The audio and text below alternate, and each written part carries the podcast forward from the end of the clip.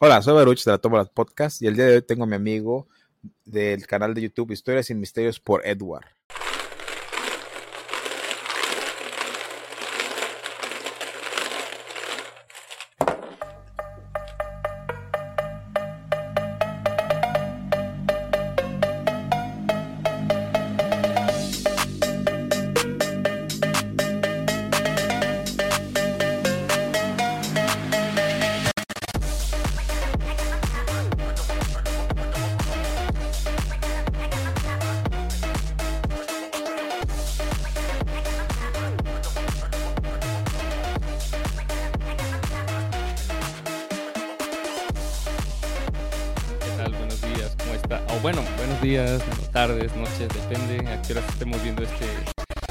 Este video, escuchando este podcast.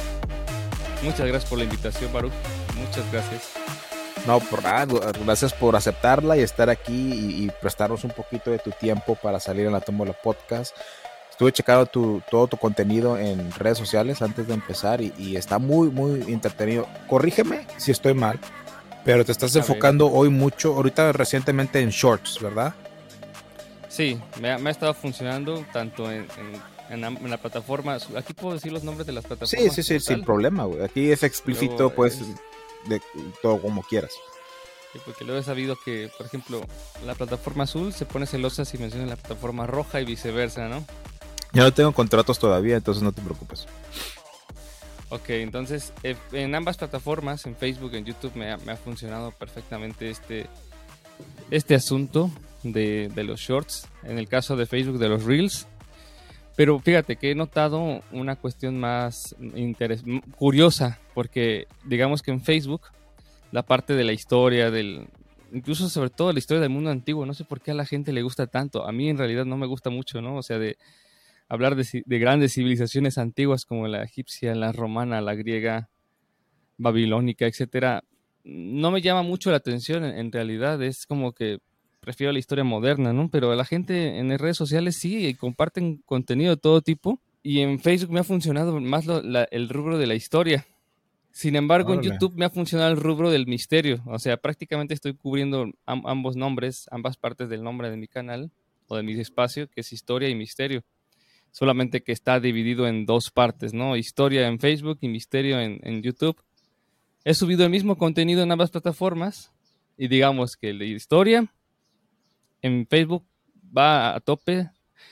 Ahora sí, como dijeran en español peninsular, conten- ese video acaba de petar a las miles de views y en YouTube no. Está como ignorado, no sé si decir baneado, tal vez no. Pero cuando subo una cuestión de cultura pop, pero con tintes misteriosos, en YouTube va a tope. En los primeros minutos llega a las, dos, a las mil, dos mil vistas y en Facebook tarda. O sea, sí llega, sí llega a petar de repente, pero tarda. O sea, como que Facebook se toma más en serio lo de la historia y YouTube lo del misterio, lo de la cultura pop. Es raro, pero bueno, entonces voy a ir trabajando precisamente en los rubros en los que funcione en cada plataforma y pues si ya en algún momento puedo tener chance de tener contratos en ambas, pues sería de este lado en esta y de este lado la otra, ¿no? Hay como que hay algo en el algoritmo, ¿no? Para que uno, en uno sí funcione y en el otro no, ¿no crees? Sí, claro, entonces no sé si YouTube lo toman como un medio de entretenimiento más y en Facebook lo toman como un medio de, pues sí, también de entretenimiento, pero como es una, una red social más concurrida, o sea, lastimó, bueno, no sé si lastimosamente, pero considero que es más concurrida y más visible que YouTube porque pues prácticamente todo el mundo tiene una cuenta en Facebook, todo el mundo tiene cierta interacción en, en la plataforma azul. Ujú. Entonces, ahí creo como, como que son más cuidadosos, pese a que hay, hay muchísimo contenido basura y lo peor es que está bien pagado porque es entretenimiento. Sí. Por otro lado, hay, hay un área de oportunidad ahí para, pues, una cuestión más, edu- no educativa, más bien de divulgación. Es que, a ver, yo me presento una vez más, soy Iván Eduardo, más bien conocido en redes como Edward. Soy historiador, soy músico, soy creador de contenido, soy catedrático. No puedo considerarme como educador, no tengo el perfil como tal, no trabajo con niños, aunque lo he hecho, pero es muy complicado. Eh, pero a ver, hay, hay una enorme diferencia entre hablar de ser de contenido educativo y contenido de divulgación. de difusión y divulgación. Sobre todo quedamos con esta divulgación. Eh, tú en, YouTube, en Facebook, ¿qué, ¿qué consumirías más? ¿Divulgación o educación? En Facebook, ay, sí me lo pones difícil. Porque en sí Bueno, si tuvieras que elegir entre esas dos, nada más. O sea, eh, divulgación o educación. No es lo mismo, ¿verdad? No, no, no, no, no. Ah, entonces, ese es el punto. Yo diría que divulgación. Sí. Un contenido netamente educativo, eh, pues sigue las pautas, los estándares, como si vieras una clase grabada. Y eso en verdad que es aburridísimo. O sea, entiendo que para eso vas a la escuela, si quieres una, una clase, pues vas a la escuela y se acabó, ¿no? Pero el contenido de divulgación es como extraer, o yo, yo siempre les digo a, mis, a los alumnos que he tenido, de, ya sea de nivel medio superior, básico, bajar el contenido, el materiales o digamos eh, el conocimiento académico del, pedestal o del, o del monte del Olimpo, empaquetarlo, prepararlo de una mejor manera envolverlo en un, en un empaque muy agradable y digerible y dárselo a los mortales que lo puedan digerir. Eso es la divulgación. Y los contenidos educativos lo bajan así como está. A veces no lo entiendes, o a veces sí lo entiendes, pero dices, no, esto me costó trabajo, es, es, insufrible, es infumable, ¿no? Entonces, yo creo que en, en, Facebook me ha funcionado más la divulgación y en YouTube me ha funcionado más el entretenimiento. Entonces, es casi casi como si partiera mis redes, ¿no? De que en Facebook soy Historia por Edward y en YouTube Misterio por Edward, pero no, o sea, ya la marca ya está hecha y no puedo hacer grandes cambios porque se pierde la mística, ¿no? Exactamente. Y puedo ver por qué te gusta la historia, porque o sea, eres historiador, eh, supongo que eso estudiaste, si ha sido tu profesión en cierta forma. El misterio, ¿dónde entra en este sistema? O sea, ¿es un gusto que has tenido siempre o qué, qué onda? ¿Qué me puedes contar? Bueno, del, del, misterio, debo decir, he de decir que el misterio ha sido una cuestión que, pues comienza a partir de muchísimo tiempo antes de, la historia. O sea, yo tengo 27 años, para el momento de la subida de este video voy a, voy a cumplir 28 en unos dos meses, en agosto. Eres bien chavo, estás bien chavo, carnal. Bueno, gracias. Ay, perdón. Este, entonces, yo comencé con el, el, contenido de misterio, el gusto por el misterio, allá por el año 2010, 2011, a mis 14, 15 años. ¿Por qué? Bueno, mi primer contacto con, YouTube, con redes sociales, fue en el 2008, 2009. Facebook existía, pero en México por lo menos no era popular, no nadie, nadie, tenía Facebook o casi nadie. Las pocas personas que tenían, pues ni siquiera, ¿no? O sea, ni al caso. Yo tenía una red social llamada Hi-Fi, la desaparecida Hi-Fi y la, y la famosísima Metroflog. No, no, eran la gran cosa, pero era lo que había y era lo con lo que nos divertíamos cuando yo tenía pues, 13, 12 años. O sea, en aquel entonces, a mis 12 años, ya tenía este, esa clase de redes sociales. Y YouTube, por supuesto, que YouTube lo conozco desde que voy en, quinto año de primaria. O sea, es, es una, fue una plataforma para ver videos, pero eran videos random. Eran videos que la gente subía y no tenían ni la más mínima intención ni de hacer dinero, ni de ser, conocidos, ni de formar una especie de comunidad. Solamente era como que, ah, pues mira, tengo un video ahí que puedo compartir, que es gracioso. Y hasta ahí, ¿no? Entonces ese fue el primer acercamiento. Pero ya como creador de contenido, a lo mejor no con ese nombre tal cual, pues fue en el año 2009. Pero digamos que eran videos tan... Ahí, ahí están, pero por su bien y por mi bien de reputación, prefiero que nadie los conozca. ya sé que nadie me va a juzgar, pero en serio que son muy, o sea, son muy, muy infantiles, muy malos. Imagínense yo a mis 12, 13 años experimentando aquí con Loquendo y con Windows Movie Maker. Casi como todos los que empezaron así por curiosidad, empezaron con ese tipo de, de programas y ese estilo de videos, ¿no? Entonces, desde 2009 hasta 2011 estuve trabajando pues contenido absoluta y totalmente random que no tenía nada que ver con el misterio. Hasta el día en que, eh, hasta que fue el, día que comenzó el boom de las creepypastas. ¿Qué es eso? Ah, una creepypasta. Sí. Ok, a ver, para toda la audiencia que, que a lo mejor, digamos, ni siquiera voy a decir joven, a lo mejor que ya es, ya es de edad, pero que nunca estuvo en contacto con esto, las creepypastas, gente, estimada audiencia, es un género pseudo literario, no puedo decir literario al 100%, surgido en internet, que es un juego de palabras entre copy-paste.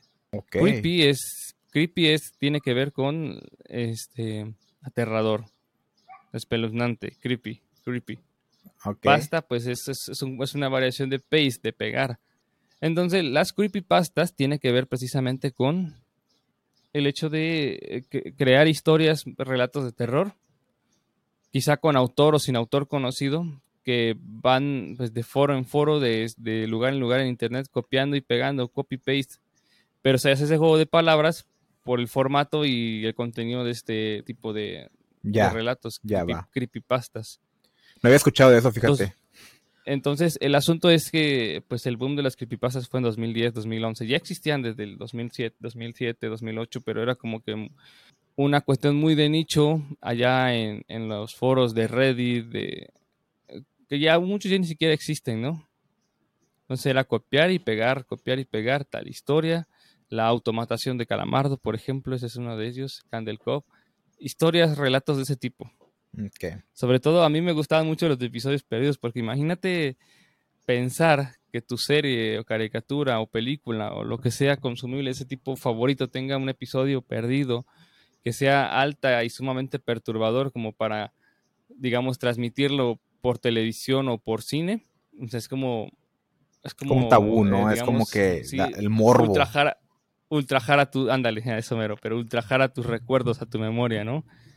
aunque ni siquiera sea verdad, o sea, pero en, un mundo paralelo que digamos existe un episodio donde los integrantes de Friends con otros actores, pero que interpretan el mismo personaje, se, se quitan la vida de formas horribles entre ellos en plena, en plena grabación. Entre muchas otras, hay creepypastas de todo tipo, ¿no? O sea, pero a mí siempre, siempre, del primer momento me, me, me gustaron los de realidades alternativas, episodios perdidos, y ahí empieza el gusto por el terror, por el misterio. O sea, es el, es el detonante, porque sobre todo esta cuestión del misterio, pues no solamente abarca eso, abarca muchísimas cosas más, que lo hemos tocado en diferentes podcasts que he tenido en mi canal. Y pues a partir de ahí, ¿no? Entonces en 2011, y lo recuerdo porque recientemente fue que, hice el cambio de canal, el 11 de diciembre de 2011, y abrí un nuevo canal llamado Edward the Great, Ah, existe todavía, el canal está ahí, tiene mil y tantos suscriptores, pero lo abandoné precisamente por, una razón de que estaba tan viciado, estaba, digamos que ya en, YouTube no me estaba funcionando, no me estaba recomendando nada, o sea, estaba trabajando mucho y recibiendo poco. Por una cuestión de algoritmos, ¿no? Porque digamos que tenía más de 10 años trabajando con ese canal, pero que entre, entre que iba y venía, que no tenía tiempo, que sí, entonces por alguna extraña razón, yo creo que sí, YouTube, si abandonas el canal por tanto tiempo y luego regresas, te penaliza. Por eso es que luego algunos canales desaparecían y regresaban y ya no era lo mismo. Les costaba mucho trabajo volver a posicionarse. Ahora imagínate un canal que apenas si conoces, ¿no? Que nada más conoces tú. Entonces yo lo dejé y dije, ¿sabes qué? Necesito volver a empezar. Entonces, para el primero de octubre de 2022, o sea, ya, ya estamos cerca del primer año, estaba con un amigo y le dije, ¿sabes qué? Mira, tengo en mente esto, pero YouTube ya no me está funcionando. Entonces tomé la decisión de crear un nuevo canal. Dije, pero a ver, ¿qué hago, no? Tiene que seguir el legado del canal anterior, pero tiene que ser un concepto fresco, nuevo, digerible, organizado, porque el otro ya era demasiado random. O sea, se convirtió en lo que juré destruir en un momento, ¿no? Entonces dije, voy a hacer esto, voy a usar la cuestión del misterio, del terror y mi profesión, ¿no? Y cuando menos me di cuenta entre que seleccionaron un nombre, el otro, si era en plural, en singular, quedó como historia de misterio por Edwards. Sobre todo lo último para no perder la identidad. Y de ahí he comenzado a trabajar en los mismos temas que yo venía arrastrando, pero de una manera más, más sistemática, más organizada, que no me salía del tema. O sea, no me vas a ver hablando sobre, por ejemplo, haciendo un unboxing de dulces o algo así que lo llegué a hacer en el otro canal, imagínate. En el afán de buscar público, de buscar atención, no me funcionó. Sí, o sea, ahora ya, eres más fiel al, nicho que elegiste, vaya pues. Y ha funcionado, así como lo expliqué al principio, eh, en estas dos plataformas, en estas dos redes, YouTube y Facebook, lo que pasa es que en una me ha funcionado una cosa y en otra la otra, pero van relacionadas, ¿no? Entonces son nichos que escogí, no es como que aleatoriamente me funcionó tal cosa y voy a cambiar de nicho, no, o sea, estaba totalmente consciente de lo que estaba haciendo en ambas, este, en ambas plataformas. Entonces, así, así, en grandes rasgos es lo que hago. Historia, misterio, en el podcasting pues son temas incluso de actualidad. Sobre todo, aquí voy a romper un poco la mística, pero mi personaje lo que hace en ocasiones cuando son temas políticos o locales o serios, pues es que se enoja demasiado, ¿no? Empieza a, o sea, no gritar, ¿no? No, no se enoja en el sentido de que hace un personaje insufrible, llorón, gritón, irritable sobre todo, ¿no? Sino que más bien lo que hace este personaje, pues es una crítica bastante pesada, bastante ácida, este, sí, sí muestra una, una hora de molestia legítima, pero pues manteniéndose en su papel, ¿no? Incluso ya la gente ya sabe que el personaje es así, ¿no?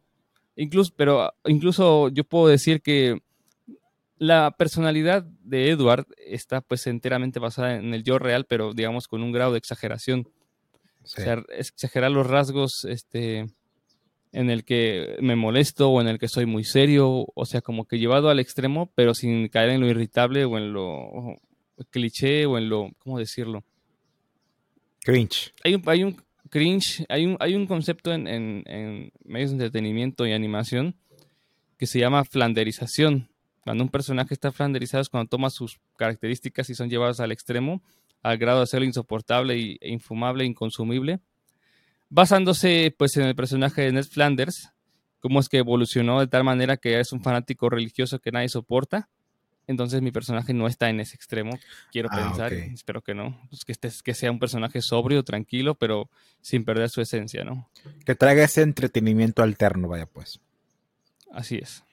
Fíjate que en eso estamos un poco similar porque eh, Baruch es mi segundo nombre también y lo uso como, no quiero decir, bueno, pues también personaje de, el que representa la tómbola podcast y lo que hago yo en línea. Y mi otro nombre, mi nombre, mi primer nombre es Orlando y ese es el que uso para lo laboral, para lo demás, ¿verdad?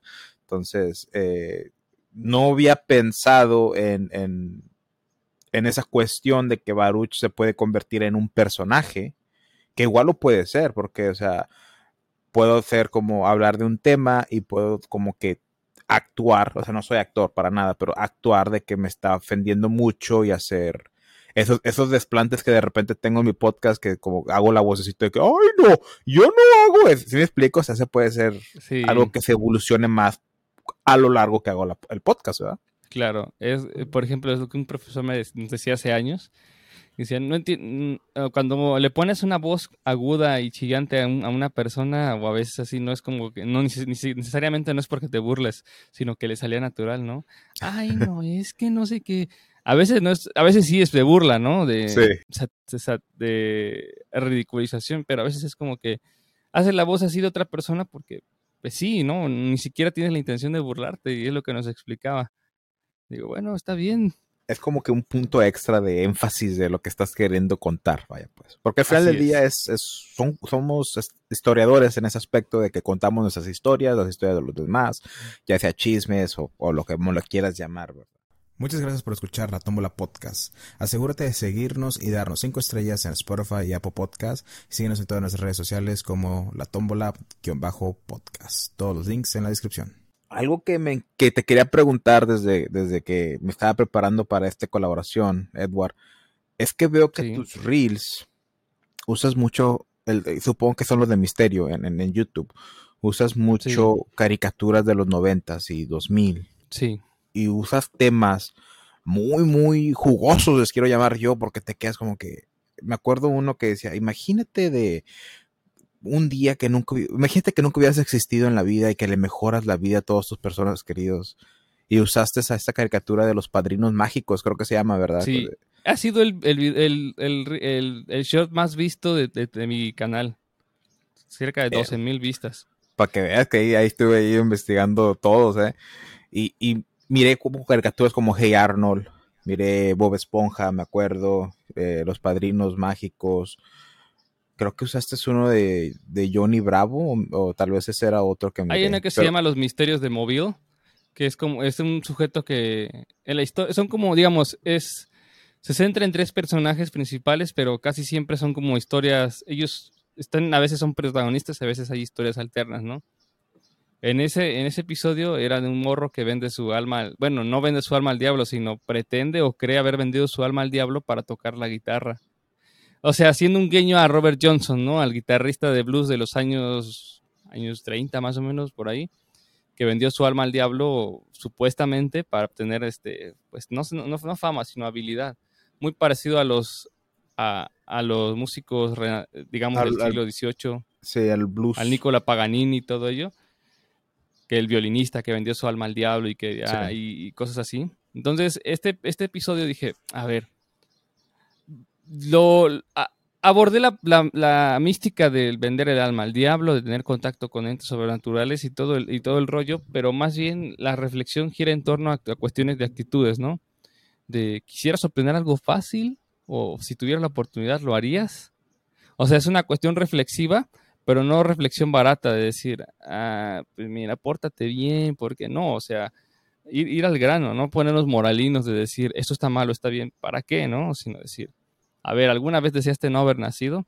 ¿Qué pasaría si desaparecieras o si no, nací, o nunca hubieses nacido? ¿Cómo hubieses cambiado la vida de tus amigos, familia?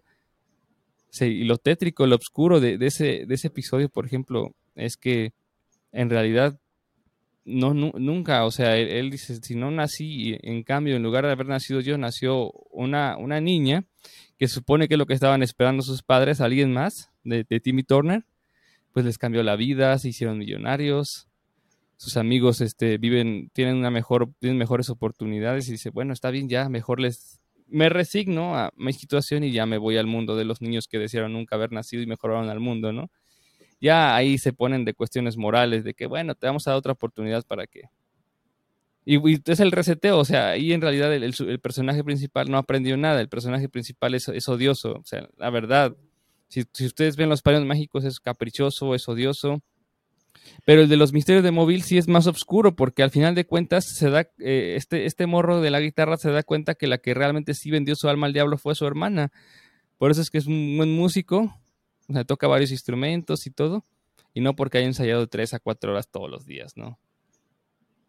Wow. esa es la cuestión del misterio, ¿no? Y me funciona en la cultura pop, en algunas cuestiones así. No es como que lo sobrepiense, sino que si más bien nos ponemos a hacerle algunas preguntas, darle vuelta a la trama, dices, ok, aquí hay algo que es que está a destacar, ¿no? Bob Esponja, a pesar de que lo considera una, una cuestión infantil, menos las primeras cuatro temporadas, hay muchísimo a donde sacarle, muchísimo jugo. Como bien lo decías, es jugoso, jugosísimo. O sea, es como tomar una esponja y todo lo que sale de ahí, literal. agarras a vos esponja y lo exprimes. Y ahí, ahí están los millones de views, ¿no?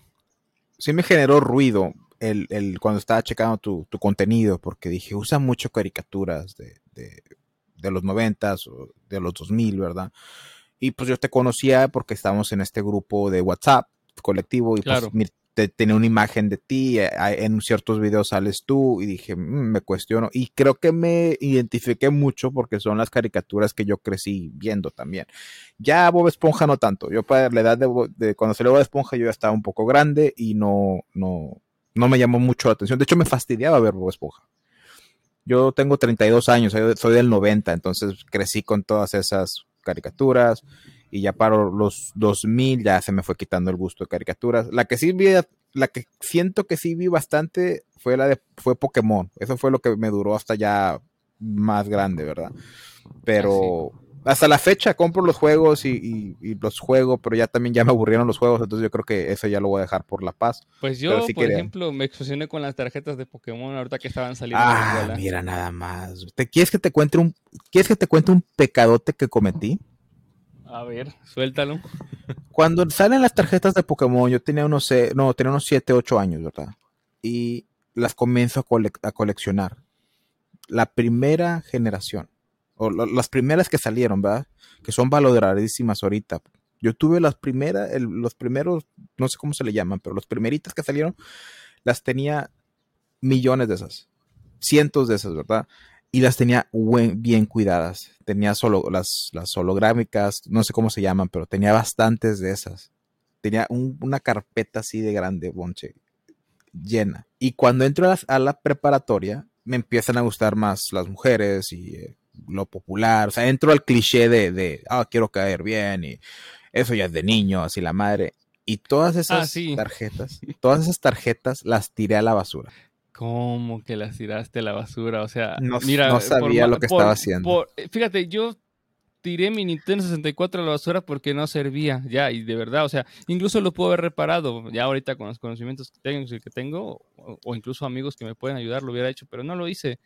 O sea, a mí me pareció más práctico tirarlo y ¿sabes cuánto me arrepiento todos los días? Estoy pensando en, bueno, no, no tan así, obviamente, ¿no? Pero es, es un decir, ¿qué hubiese pasado si lo hubiese mantenido? A lo mejor lo limpiaba, le ponía, lo ponía en un estante, en una vitrina, ahí está el recuerdo de mi infancia. Hasta vendí los controles. Dije, no, en algún momento pude haberlo reparado, ya en internet pude haber conseguido algunas piezas, algún técnico, a lo mejor el eliminador, no el original, pero sí uno parecido. Y a lo mejor serviría, pero digo, no, ya, o sea, ya lo hice, ya. Los cartuchos también se vendieron, mi hermano los vendió hace, hace muchos años. Él es precisamente no de los 90, es del 89, pero o sea, es- ¿qué, qué tanto Ah, es un año, no? Prácticamente lo mismo. Los vendió porque pues él dijo, ya no hay, ya no hay vuelta atrás. Dije, no, o sea, los vendió y, y seguramente a mal precio. Yo estoy seguro que no, porque si hubiese sabido lo que costaban en realidad, o ni los hubiera vendido o los hubiera vendido más caros, pero está bien, o sea, desconocimiento, era muy joven, tenía, él tenía 13, 14 años, tenía 8, 9, 10 años, por ahí más o menos, no me acuerdo. Entonces, el punto está en que de, de haberlos, de haber sabido todo este, el valor que iba a tener eh, tanto Nintendo como esa cuestión de la nostalgia, Sí. ni los hubiéramos vendido, ni los hubiéramos tirado, y ahorita tendríamos un estante lleno de cartuchos de Nintendo y el Nintendo, aunque no sirviera. O a lo mejor en el futuro hubiese sido reparado. Ahora me arrepiento totalmente, así como ese sentimiento que, que tienes de decir, ¿por qué tiré mis tarjetas? O sea, en lugar de tirarlas hubieras vendido, a lo mejor te hubiese servido más para una cerveza o algo así, ¿no? No, no, o sea, es que te digo que tenía muy buenas cartas. O sea, no sé si te acuerdas. eh, El Charizard, creo que ese nunca lo tuve. Pero tenía como el, el Aerodactyl, así holográmico. eh, tenía, tenía el Blastos, al Venusaur, a Machamp, a la Casa. O sea, todos los importantes los tenía así. ¿no? eh, de la primera generación. Yo compré las cartas cuando la primera. yo sé que esas están ahorita súper valoradas. Deja tú cada paquetito me costaron como unos 5 dólares, 4 dólares a lo mejor en aquel entonces. Incluso yo las compraba, no sé si en México llegó a pasar eso, pero incluso era como que ahí donde yo vivía, habían así tendajitos, ¿verdad? En Estados Unidos. Y vendían cartas las señoras también. O sea, ellas compraban los paquetitos y te las, te las vendían individualmente. Entonces Claro, yo, sí. compra, yo compraba así, o sea, iba, ah, esta no la tengo, esta me falta, esta es holográmica, déjame la compro, y así, ¿verdad? Y así hice mi colección. Y jugando, o sea, jugábamos en aquel, no, no jugábamos el juego de verdad, pero era como que elegías una carta y, ah, el mío es fuego, el tuyo es de, de, de, de hierba, te gané, te gano la carta. Así jugaban, ni así- así, ¿no? O sea, O, o sea, ni siquiera era de que, reglas, ¿no? No, no, no, era como que, ah, yo soy fuego, te gané, dame la carta. Ah, yo soy tierra, tú eres agua, me ganaste, ten ahí está la carta. Así, así jugaba yo, güey. Y, y te digo, y me hice mi colección. De hecho, una vez me acuerdo que había una señora que vivía en la esquina que vendía cartas. Era la que nos rentaba la casa. Y yo iba a comprarle cartas. Y esa vez no salía y no salía y no salía. Y abrió la puerta, abrió la puerta porque la puerta estaba abierta. Y yo sabía dónde tenía las cartas, güey. Y fui, y ahí fue donde agarré, le robé cartas de Pokémon. Soy un delincuente, güey. Hasta ahorita me estoy acordando de eso. Y ya lo acabo de confesar en el podcast, me van a arrestar. güey. Le robaste cartas a la señora que le... No. Y era la que me rentaba. que aún, aún- aún- po- no sé si no sé si sea muy grande o siga con vida o si todavía tengas contacto con ella. Pues no creo que escuche el podcast, entonces ahí ya, ya me salvé. Pero sí, sí me acuerdo que hice eso, güey. ¿Sabes también que era, hacía yo de niño? Robaba plumas en la escuela. Pero no era por la necesidad, era por, por la adrenalina de que lo hicimos una vez, ver o sea, que lo hicimos una vez por maldad y no nos cacharon. Y lo quisimos seguir haciendo por para y ya después ya nos, nos super cacharon y nos metimos en problemas. Y pregúntame si he robado desde entonces. No, pues no, o sea, me, ima- me imagino que no, ¿verdad? No, si nos dieron una pedorrea, venga. Yo traigo en mi casa, me regañaron más feo entonces. A lo mejor eh, roba- lo que robas es minutos, sonrisas. ¿No? Ah, Suspiros. Ándale, también. ¿Por qué no? Oye, hablando un poco así de, de, la infancia, ya que me metí yo en ese tema, ¿qué es lo más raro que te ha pasado? Así que digas como que, ah, misterio, lo podía meter en uno de mis videos a lo mejor un día. A ver, es que ese es un gran, un, un, gran, no problema, sino es, es, un asunto en el que dices, eh, a mí nunca me ha pasado nada de misterio como tal. O sea, que digas, no, pues yo vi esta cosa, yo vi aquello, no, o sea, me interesa, me, me llama la atención, pero que digas que he visto algo, que he escuchado algo, que fantasmas o algo. Lo más cercano que tuve a eso fue una experiencia, pero a lo mejor fue sugestión, fue, fue autosugestión y todo este rollo. Pero resulta ser que en este cuarto, o sea, ahorita solamente ven el fondo negro, pero pues no, no voy a decir más sobre el, sobre el fondo porque... El infinito que estás ahorita. El infinito que estoy ahí. Pero cuando no es infinito, es un, es un cuarto común y corriente. Pues un buen día, pues haciendo los quehaceres de la casa, tenía 12 o 13, creo que 13 años aproximadamente. Y tenía música a todo volumen, ¿no? De este grupo de, de, heavy metal, Iron Maiden, que no tiene nada de diabólico, es de lo más, lo más light, lo más tranquilo que te puedas imaginar. Son británicos clásicos, o sea, no, no hay problema, ¿no? El sonido es pesado, pero pues no normal, ¿no? Total que la sugestión fue que entré al cuarto y en la cama había un peluche de un perro, ya no lo tengo. No, no lo tiré, por eso no sé qué pasó en realidad ese peluche estaba a la mitad de la cama, o sea, sentado, pero el problema es que cuando lo vi, dije, esto no estaba aquí, esto apareció aquí de la nada, entonces dije, a ver, yo recuerdo que estaba arriba y ahora está aquí abajo, o sea, cuando vine a dar la vuelta no estaba. Entonces le habló a mi hermana y digo, mira, este, ¿tú lo moviste? O no sé si ella me dijo a mí, yo ya, ya no, no tengo recuerdos de quién fue, chistes que tú lo moviste, pues que no lo moví. Y de repente o sea, lo de la vibra pesada tengo mis dudas si fue verdad o no, pero escuchando la música, el perro ahí sin que nadie lo hubiese movido, aparentemente, dices, no, yo no lo moví. Y lo que hicimos fue salir del cuarto, nos quedamos en silencio a pesar de, ya ni siquiera quité la música, dije. O sea, por mucho tiempo después creí que es que la música es diabólica. Yo no, o sea, ya creciendo, madurando, dices, no, para nada, o sea, no tiene absolutamente nada que ver lo diabólico con, con Maiden, con el metal en general. Bueno, a lo mejor con el black metal abiertamente satánico sí, ¿no? Pero igual hasta eso me cuesta trabajo creerlo, ¿no? Soy escéptico en ese sentido. Y ahorita si quieres podemos ir para allá, para la cuestión de los, de, de los credos y las creencias, pero mientras en este caso, pues lo más cercano a eso fue el haberme topado con un peluche que estaba fuera de lugar. Ahí sí, no, es que no estoy, no estoy seguro si yo lo moví, si se movió solo, si lo movió mi hermana. Mi hermano mayor no estaba allá, él estaba ya en los United, que hasta la fecha sigue allá. Dije, entonces, ¿quién fue o qué fue? Entonces, es lo único cercano a la paranormal que me, que me ha pasado, ¿no? Te iba a decir, eh, ¿eres agnóstico entonces? No. Este, Soy escéptico en algunas cosas, pero no soy agnóstico ni soy ateo. O sea, Escéptico significa que, tienes tus dudas, Tengo mis dudas en algunas cosas. Yo soy cristiano evangélico, protestante, no soy católico. Estoy estudiando teología, es mi segunda licenciatura. Voy a la mitad de la carrera. Órale. Pero cuando, cuando, me, cuando digo escéptico, no, el es que muchas veces como que toman el extremo opuesto, ¿no? El escepticismo lo, toman como, es que no creen en Dios o, es agnóstico. No, el agnosticismo es de, plano mm, tener dudas, no resolver, no saber si sí o si no. Digamos que es como de, si no tengo conocimiento, no puedo decir si sí existe o no. Yo no estoy en, ese limbo, ese problema ya lo superé desde hace más de 10 años. Más bien eh, escéptico en el hecho de decir, a ver, a mí no me ha pasado nada de eso.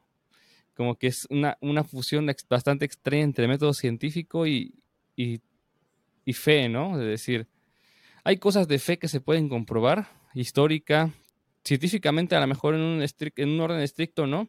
Pero es raro, o sea, porque dicen, ¿cómo puedes ser escéptico y al mismo tiempo ser cristiano? Yo, pues claro, para cosas de la fe a veces es, hay, hay, más evidencias, más peso, más pruebas que en sucesos paranormales, que sobre todo en, la existencia del diablo. Eso es lo que a mí, lo, lo que soy más escéptico es en eso. ¿Por qué razón?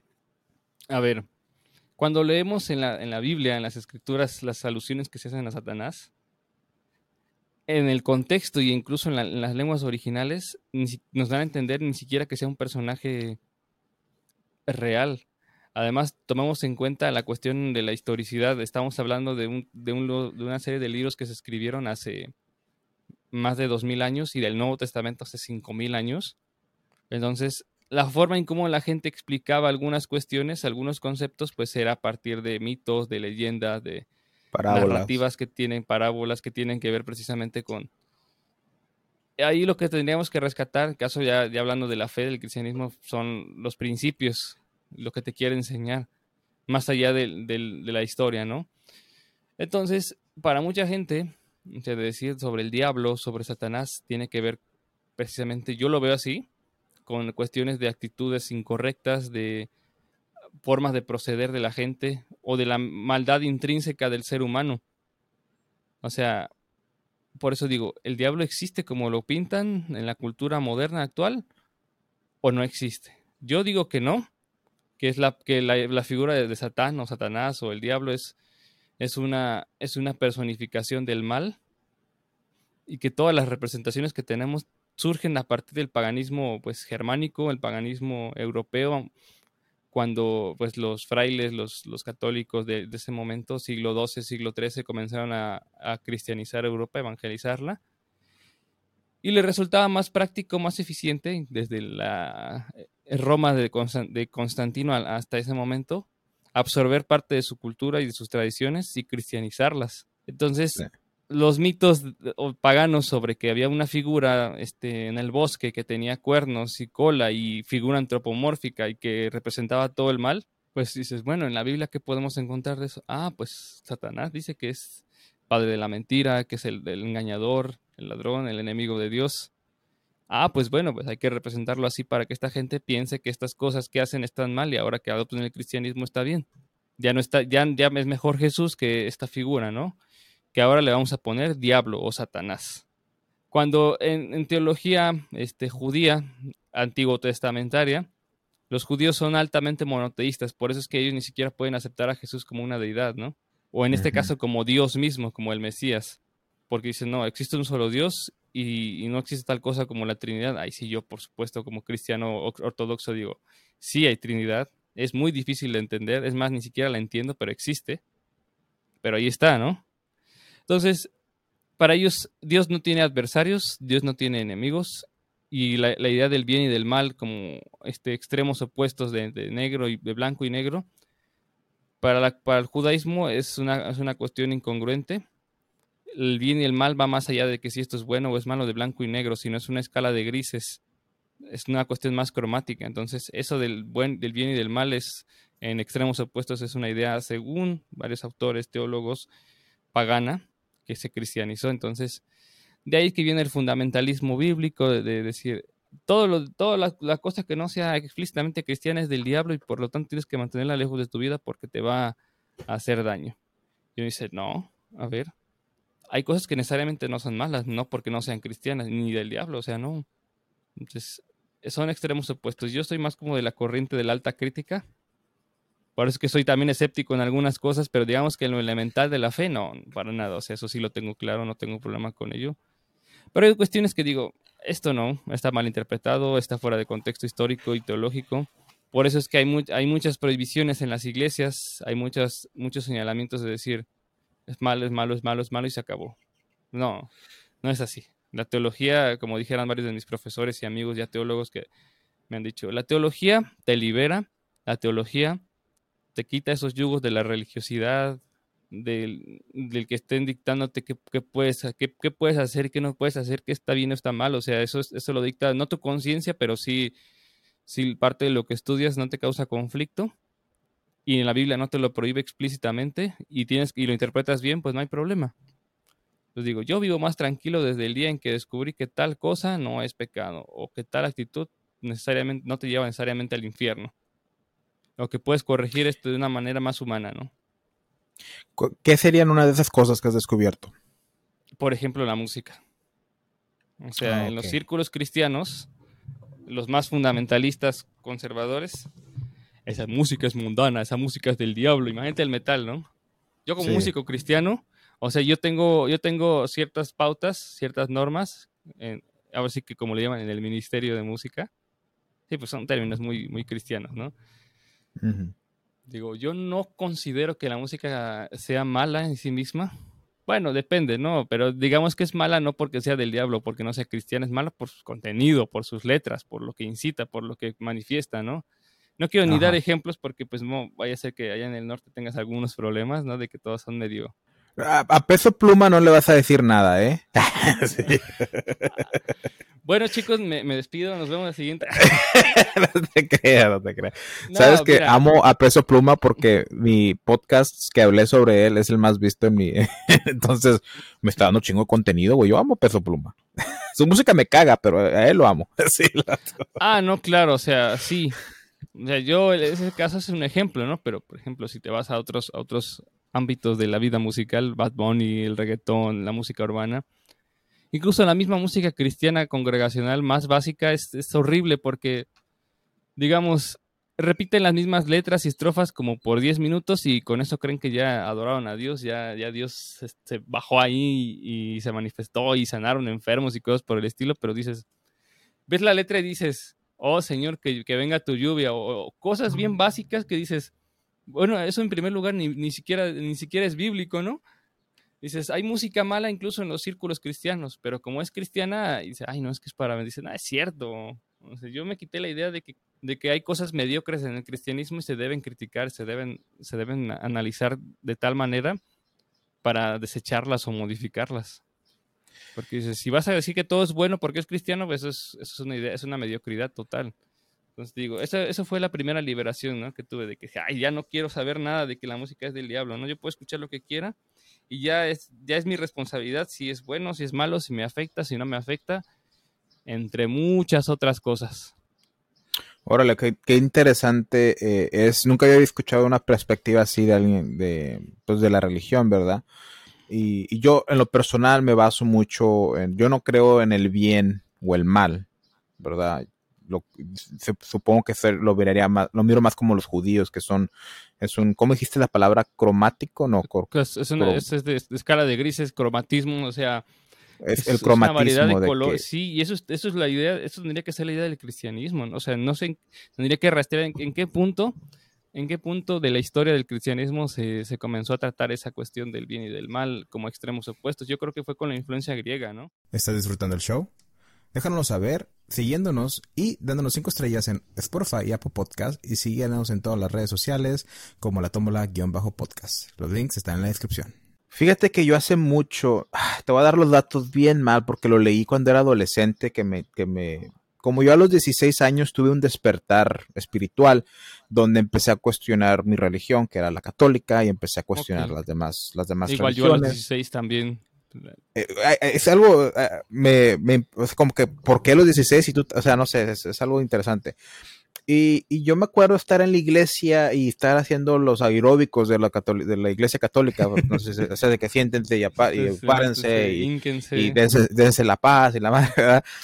Y yo estoy ahí y digo, digo, me quedo como, esto, esto no se siente, y tenía problemas internos yo de cuestionamientos, esto no se siente, no, no, y me acuerdo que yo tuve una plática con Dios y dije, Dios, no me siento que estoy bien, no estoy en lo correcto.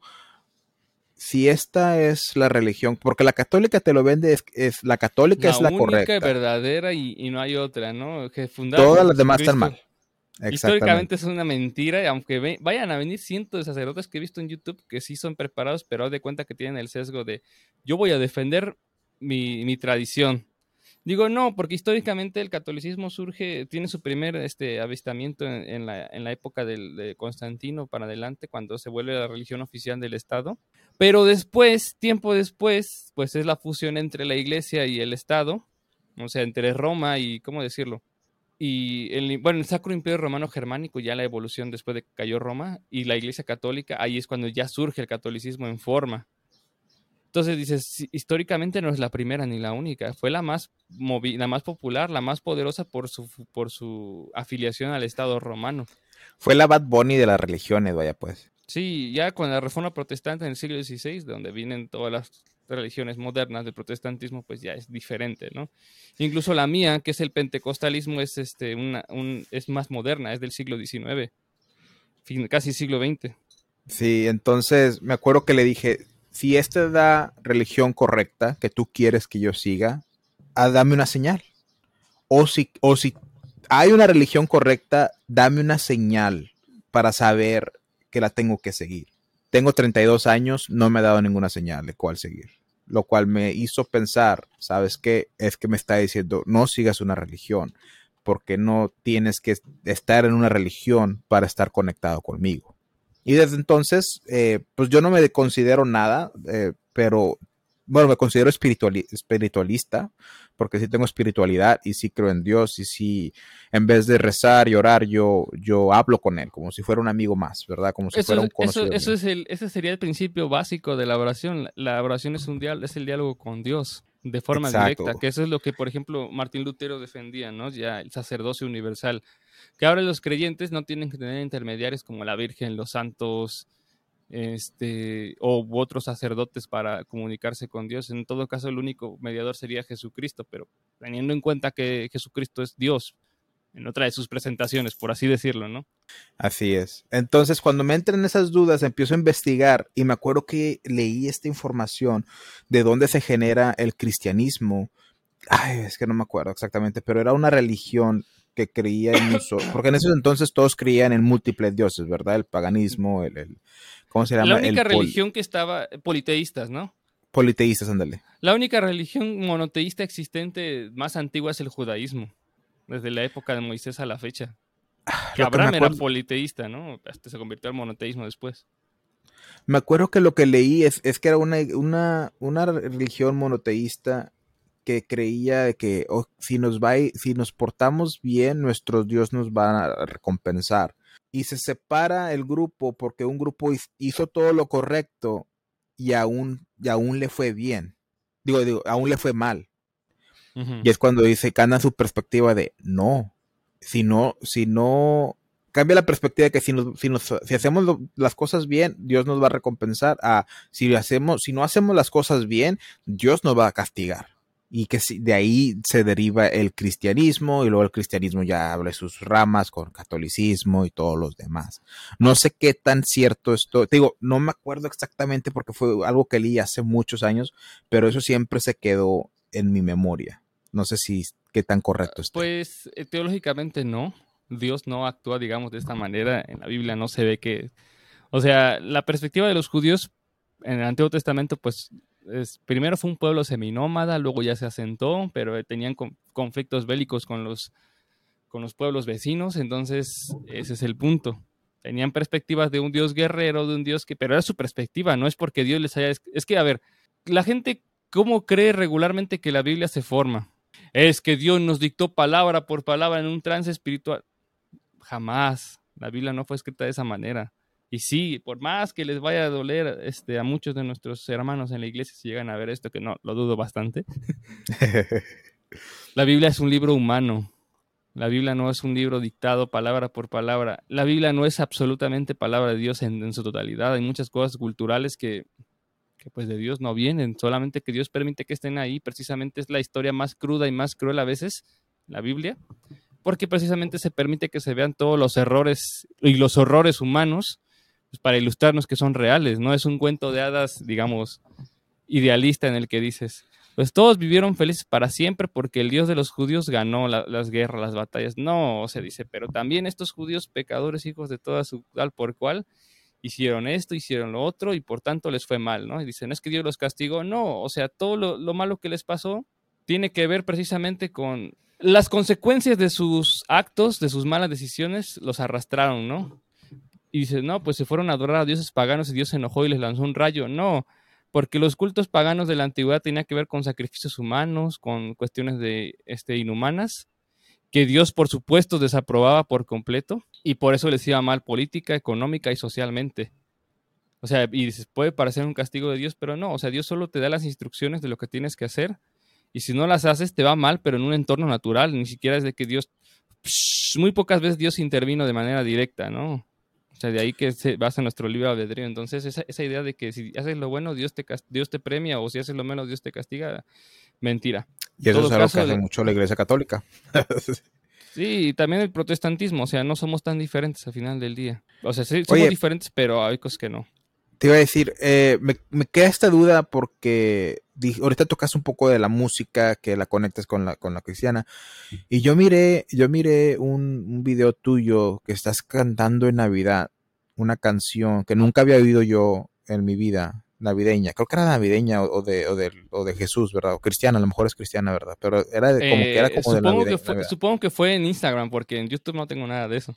Sí, sí, sí, sí, fue en tu Instagram. Fue un evento que, nos que me invitaron en 2021 a cantar, una, a, amenizarlo. Ni siquiera era cristiano, era, era normal. Entonces yo canté canciones navideñas cristianas. Va, va, va. Me gustó la canción y quería tocar ese tema que tú también eres músico y creo que lo eres por, por la religión, ¿va? Así es. Aquí tengo a mi, a mi preciosa. No es la única, tengo cuatro.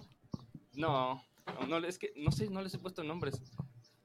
A la eléctrica solo le puse Oreo, pero jamás le volví a llamar así. Porque es blanca y negra.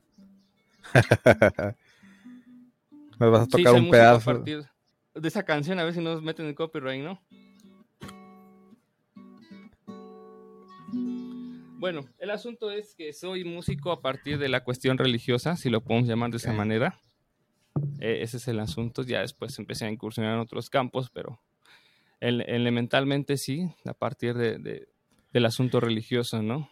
¿Y eres totalmente devoto a música cristiana o también tocas otros géneros o obviamente escuchas otros géneros, pero o sea, tú, porque he sabido de muchos cristianos o, personas de la religión que, oh, yo todo lo que hago es por Dios, es para Dios y no hace nada más. Entonces, ¿tú, tú también tocas puro música cristiana o? Eh, mayoritariamente sí, pero digamos que en, otro, en otros ámbitos sí he llegado a tocar música no cristiana, pero digamos que es más difícil que yo me mueva en, otros en otros ámbitos no cristianos precisamente pues porque yo soy mucho de que no salgo, de que hago otras, no hago muchas cosas fuera de mi casa, no conozco muchos músicos no cristianos, o sea, ese es el asunto, más bien con la gente que me he rodeado.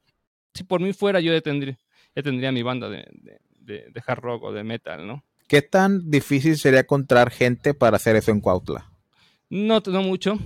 Sin embargo, más bien gente con la que pueda compaginar mis valores y mis, no mis creencias, pero sí los valores, porque digo, yo no, no, no juzgo a la gente que, que, se embriaga, que consume estupefacientes, pero digo, no, yo no empataría en un ámbito así, es más como de, esto no lo hago porque, pues primero por salud, porque no, no quiero llegar a mis 40, 50 años con el hígado destrozado, con los pulmones destrozados.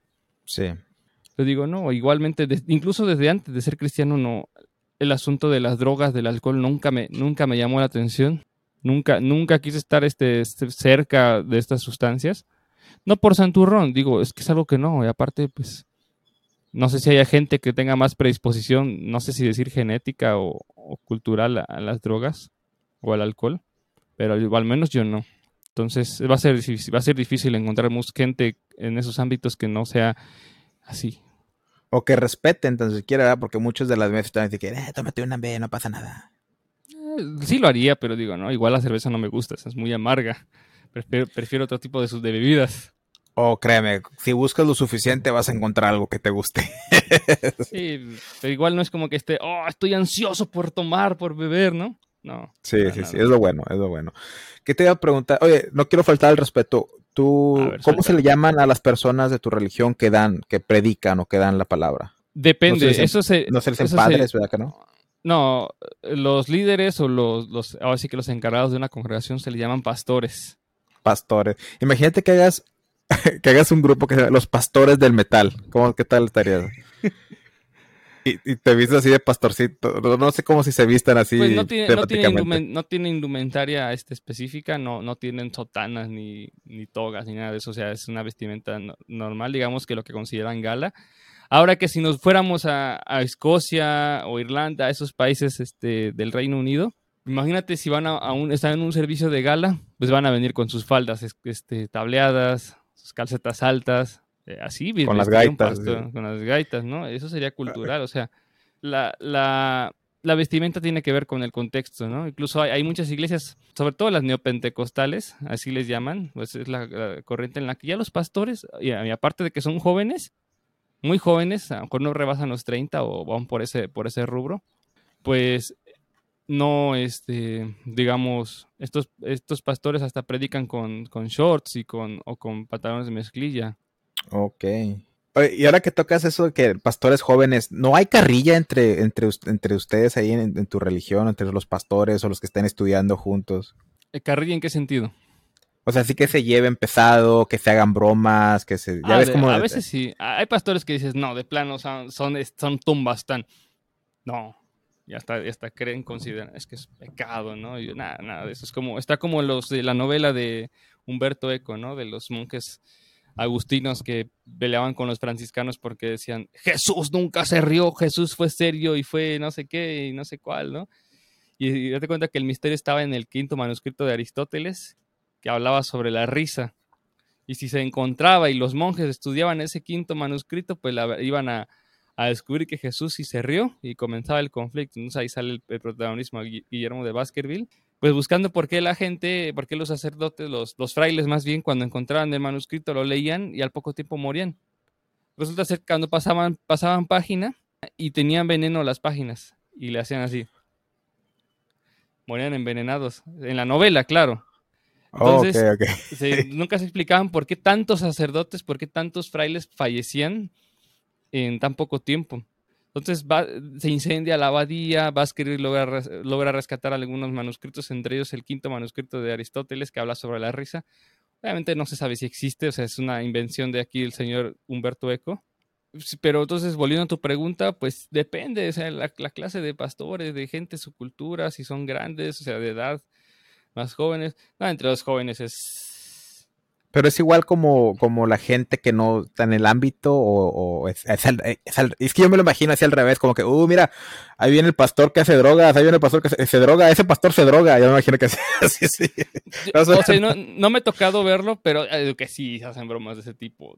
Pero depende del contexto, depende de la edad, depende de la crianza. Hay pastores muy serios, tanto pastores, o sea, no es como que digas, son solemnes como los sacerdotes católicos, sino, no, o sea, son gente normal Incluso si, si, no los, si no supieras que son pastores y los ves conviviendo, jamás lo sabrías. Me ha pasado que, ay, ese tipo es pastor, bueno, mucho gusto, ¿no? Pero Fíjate que yo no, yo no tenía idea que la conversación iba a ir para ese rumbo hoy contigo. No, no tenía idea que tú fueras eh, religioso y que estudiaras el te, ¿cómo dijiste? El teología. teología, ándale, disculpa. Pues muy bien. Eh, pues ya me dejaste más o menos tu perspectiva de, la música de hoy en día, con Peso Pluma, Bad Bunny y todo eso. Qué, qué mal ha caído, está muy buena la música para bailar y, conocer gente así de, express, ¿verdad? Que no va a impactar mucho tu vida, pero o sea, si quieres hacer lo que era música, el arte, el, convivir, la máquina del tiempo que se permanece, yo siento que ha decaído mucho. ¿Qué opinas tú? Bastante, o sea, no, Estábamos en, una. Creo que en una publicación en Facebook lo dije ayer. Bueno, ese, lo programé para ayer. Pero lo tengo aquí enfrente. Dice. Eh, igual como se ha visto a lo largo de la historia reciente, son tendencias que a, corto plazo o tarde o temprano pasará de moda y llegará a su reemplazo. Y créanme que será peor, uno tras otro irán empeorando. Y yo digo, en serio, o sea, yo veo a Peso Pluma, a Bad Bunny, digo, no manches, o sea, cada, cada generación de artistas es peor, ¿no? o sea, dices, ¿cómo puedes empeorarlo? Pues es posible. Es posible. Y haz de cuenta que ellos miden su, ellos miden su rango de éxito en base en las vistas que tienen, las reproducciones, los millones que ganan. Dices, eso no es un sinónimo de éxito, al menos a mí, ¿no? O sea, es, es una cuestión de éxito comercial, pero hay una cuestión más de decadencia musical. Digo, a lo mejor si me preguntan, ¿qué opinas musicalmente de los de Peso Pluma? Digo, el crédito se lo llevan sus productores, se lo llevan sus músicos y es todo. Su voz toda, toda rasposa, toda aguardientosa, aquí como que... ¡ah! Dices, no, él no tiene ni un mérito. O sea, ha visto Vocal que es original, sí, ok, lo, reconocen, pero, o sea, a ciencia cierta, yo creo que en sus interiores deben estar como originales y todo, pero o sea, como que ellos sí, ellos no viven en México. La mayoría de los vocal coaches que han hecho este análisis de peso pluma son españoles. Bueno, los que yo he visto, pues, son españoles, son de otros países y dices, no, pues es que eh, los corridos tumbados. Entonces dices, ellos, ¿por qué hacen esto, no? De esos, los análisis lo ven como algo positivo, de que, bueno, hasta por algo está pegando, yo no, pero es que si ves los, el contexto de las letras, lo que, lo que este sujeto dice, lo que promueve, Digo, si vivieras en México, si vivieras en países sumamente altamente violentos como países, estados, perdón, en México, altamente violentos, si, si, si vivieras en esos contextos y ves la música, yo me quedo horrorizado. O sea, digo, a ver, música de la más popular, hablando de violencia, hablando de distribuir sustancias este, estupefacientes que son dañinos para la salud, pero altamente adictivos, por no decir otra cosa. Ves esto, ves que, digamos, la maña o la delincuencia organizada no te deja trabajar, tienes miedo de que te vayan a asaltar, de que te vayan a levantar, de que te vayan a, a, a quitar, a liberar tu, a, ¿cómo se llama? A privar de tu libertad. Si tienes un negocio, vienen a cobrarte piso, te extorsionan, que nos pasó apenas aquí y, no dudo que este extorsionador vea el podcast. Y si lo ves, ojalá que te mueras. este, no, ni siquiera eso. Ojalá que vivas 100 años, pero que cada, cada segundo que vivas sea de, de, de, tortura, de dolor, de miseria, que no puedas disfrutar nada de lo que tengas en las manos y que cada segundo tengas un dolor diferente, por, así por 100 años. Eso sería un mejor deseo para una persona así, ¿no? Ay, padre, perdón, pastor. No, es que, a ver, en el lado, no queriendo poner santurrón, pero cuando te pasan cosas horribles y te afectan, y una persona te hace daño de esa manera tan horrible, dices, ¿qué es lo, qué es lo que desearías? O sea, dices, sí, perdónalos, no saben lo que hacen, oren por los que los persiguen, bla, bla, bla. Pues sí, pero tampoco dice, conviértete en su costal de box, ¿no? Pero bueno, volviendo a lo otro, digo, yo veo las letras, yo veo las letras, yo veo este la, la cuestión alrededor de en mi entorno, aquí en, en México, vivimos en, en, una situación horrible. No sé si Estados Unidos sea mejor, no, no tengo idea, yo no vivo allá. Un poco, sí. Yo está por la cuestión del primer mundo, ¿no? Ah, entre comillas, pero digo, en serio, ustedes van a glorificar, van a darle este éxito, millones a un sujeto que promueve que es, digamos que es la síntesis de lo peor de lo peor de México. Y sí, la gente lo glorifica, la gente lo exalta, dice que es lo mejor, que por si tiene números, de papelito habla las, las cifras y yo, pero oye, las cifras no quiere decir que esté bien lo que hace, o sea, ¿cuántas veces se ha glorificado a un criminal, se ha glorificado a un dictador? La Segunda Guerra Mundial, no, eso sí no lo digo porque de plano a lo mejor y, le llega el sensor, ¿no? De un señor con bigote curioso alemán, ¿no? Ya. O sea, para ellos, para los alemanes de la época no estaba mal, o sea, él era correcto porque estaba históricamente pues el discurso era nacionalista, de decir, nosotros somos, lo mejor, somos la, la, raza superior, y por tanto tenemos que, y ahí viene toda su, su, ideología, y estaba aprobada por la gran mayoría de los alemanes, entonces dices, oh, oh, aquí tenemos un problema, eso no quiere decir que esté bien. Entonces aquí con peso pluma pasa algo parecido. E, esta, él es la síntesis de todo lo malo que está en el país, junto con otros exponentes del mismo género.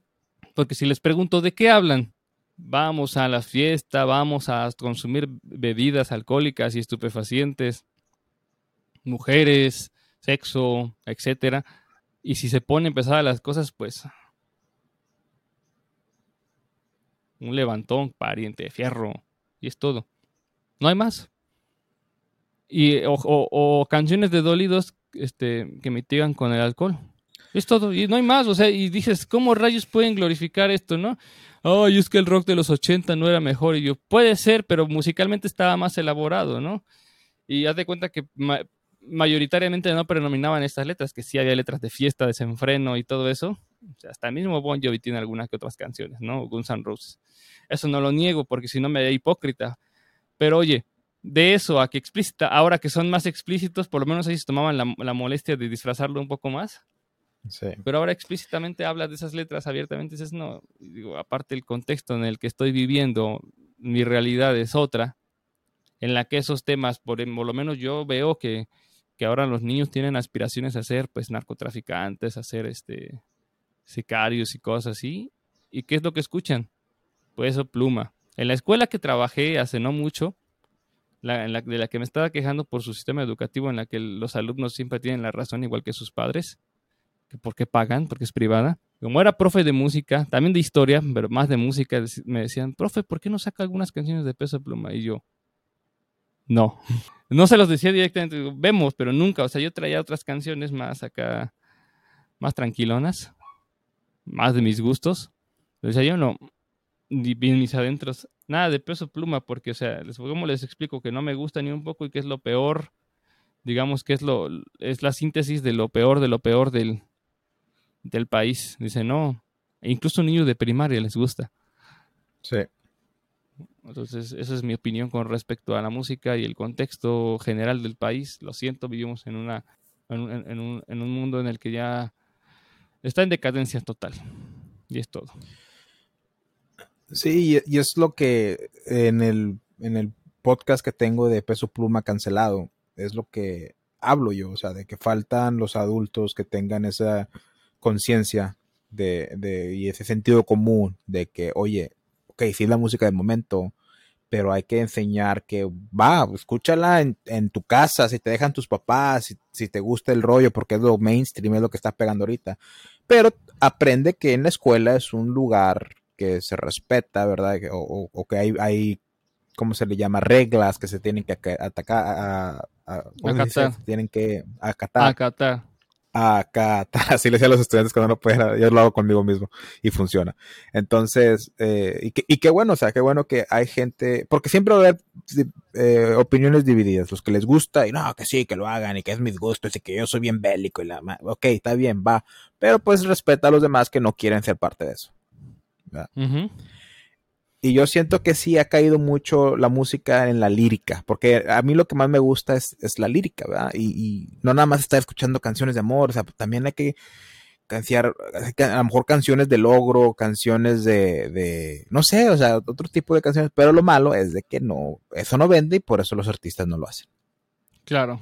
Te iba a decir, eh, sé que tienes un compromiso, entonces, ¿qué te parece si entramos a lo que le llamo yo eh, preguntas relámpago, nada más así rápido las contestas y ya nos despedimos para, gracias por, para agradecerte haber estado aquí, ¿te parece? Sí, y ya en, una, ocasión, en un futuro, una segunda parte, ¿no? Porque hay más que desentrañar al respecto.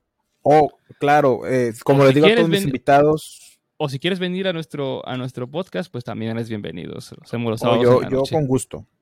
Yo con gusto, eh, nada más ahí nos ponemos de acuerdo y te digo, yo siempre leo a mis invitados, aquí la tomo la podcast, está abierta, cuando quieran volver a venir, ahí me dicen y lo planeamos y todo, ¿va? Perfecto, a ver, ¿Qué prefieres, mensajes, mensajes de texto o hablar por teléfono? Eso depende del, de, de, la situación, ¿no? Generalmente son mensajes. Mensajes. Y depende con quién, ¿no? Mensajes. ¿Cuál es, cuál es tu día favorito de la semana? Domingo, por el descanso. Domingo. Ah, pensé por, por misa o algo así. Em, sí, pero haz de cuenta que ya saliendo de la iglesia a descansar, ¿no? ¿Cuál es tu ciudad favorita aparte de la que vives? Eh, híjole, eso está difícil. Si no fuera por la alta delincuencia, sería Toluca, Estado de México, donde, donde viví por tres años cuando estaba estudiando. Ok. ¿Cuál es el apodo que tus padres solían llamarte? Lalo. Por Eduardo. Por Edward. ¿Cuál fue la última canción que descargaste? Descargar como tal, este, a ver, lo tengo aquí. Fue, fue, es gracioso, pero estaba pensando en, buscar una, canción, a ver si estaba en Spotify, que es una, un soundtrack circense, que se llama Super Quick, pero me causa gracia porque la canción es graciosa, entonces la encontré en Spotify y sí estaba y la descargué. Se llama Super Quick y es para pa pa pa pa pa pa. me imagino toda la escena, ¿no? Y es porque sale en Bob Esponja el, episodio del millonésimo dólar. ¿Cómo ah, ya sé cuál. sí, ya sé cuál está en, sí, está en Spotify y dices, no manches, ¿cómo puede estar esa última que descargué? ¿Preferirías hablar con todos los idiomas o hablar con los animales? Hablar con los animales. Como Elisa Tomberry. ¿Cuál es tu festividad favorita? Navidad. Navidad. ¿Cuánto tiempo te toma en prepararte? ¿En qué sentido? O sea, en vestirte. Bien, bien, así, sin, si me tomo mi tiempo, hasta una hora. Pero si tengo que salir rápido, 15 minutos o menos. En escala del 1 al 10, ¿qué tan bueno, qué tan buen conductor eres? Cero, no sé, no sé, no sé manejar. Oh, ¿serio? Eso aprender. Eh, Completa la frase. La música es. Vida. Eh, ¿En qué edad te gustaría retirarte? A los 50, tal vez. ¿Invisibilidad o superfuerza? Superfuerza. es incorrecto que un vegetariano coma galletas de animales.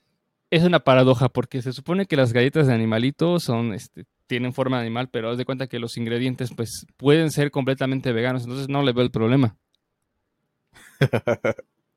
Ok, mi estimado Edward, muchas gracias por haber venido aquí a la Tómbola Podcast. Como, sé, como ya me lo dijiste, si sabemos, tienes un compromiso, entonces te voy a dejar ir. Pero la invitación está abierta. Si quieres otra charla, de ya sea de teorías, de más de religión, yo estoy abierto a lo que sea. Siempre estás invitado aquí a la Tómbola Podcast. muchas gracias por la invitación. Entonces, pues nos despedimos y la invitación está abierta para Historia y Misterio, Historia y Misterio Podcast. Aunque, fíjense, el nombre que se le puso fue de mis amigos que le llaman Edward Procasting. Yo también se lo puse como nombre alternativo. Es un juego de palabras entre procrastinación y podcasting, procasting.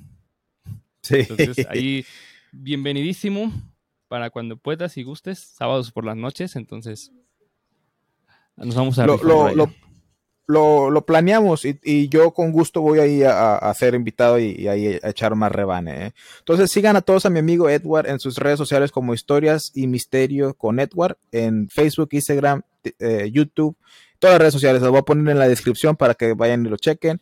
Y muchas gracias por estar aquí una vez más y recuerden que la vida es una tómbola de luz y de color. Muchas gracias. Gracias por escuchar el episodio de hoy.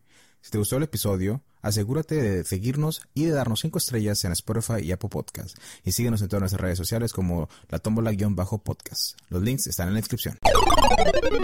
Bye.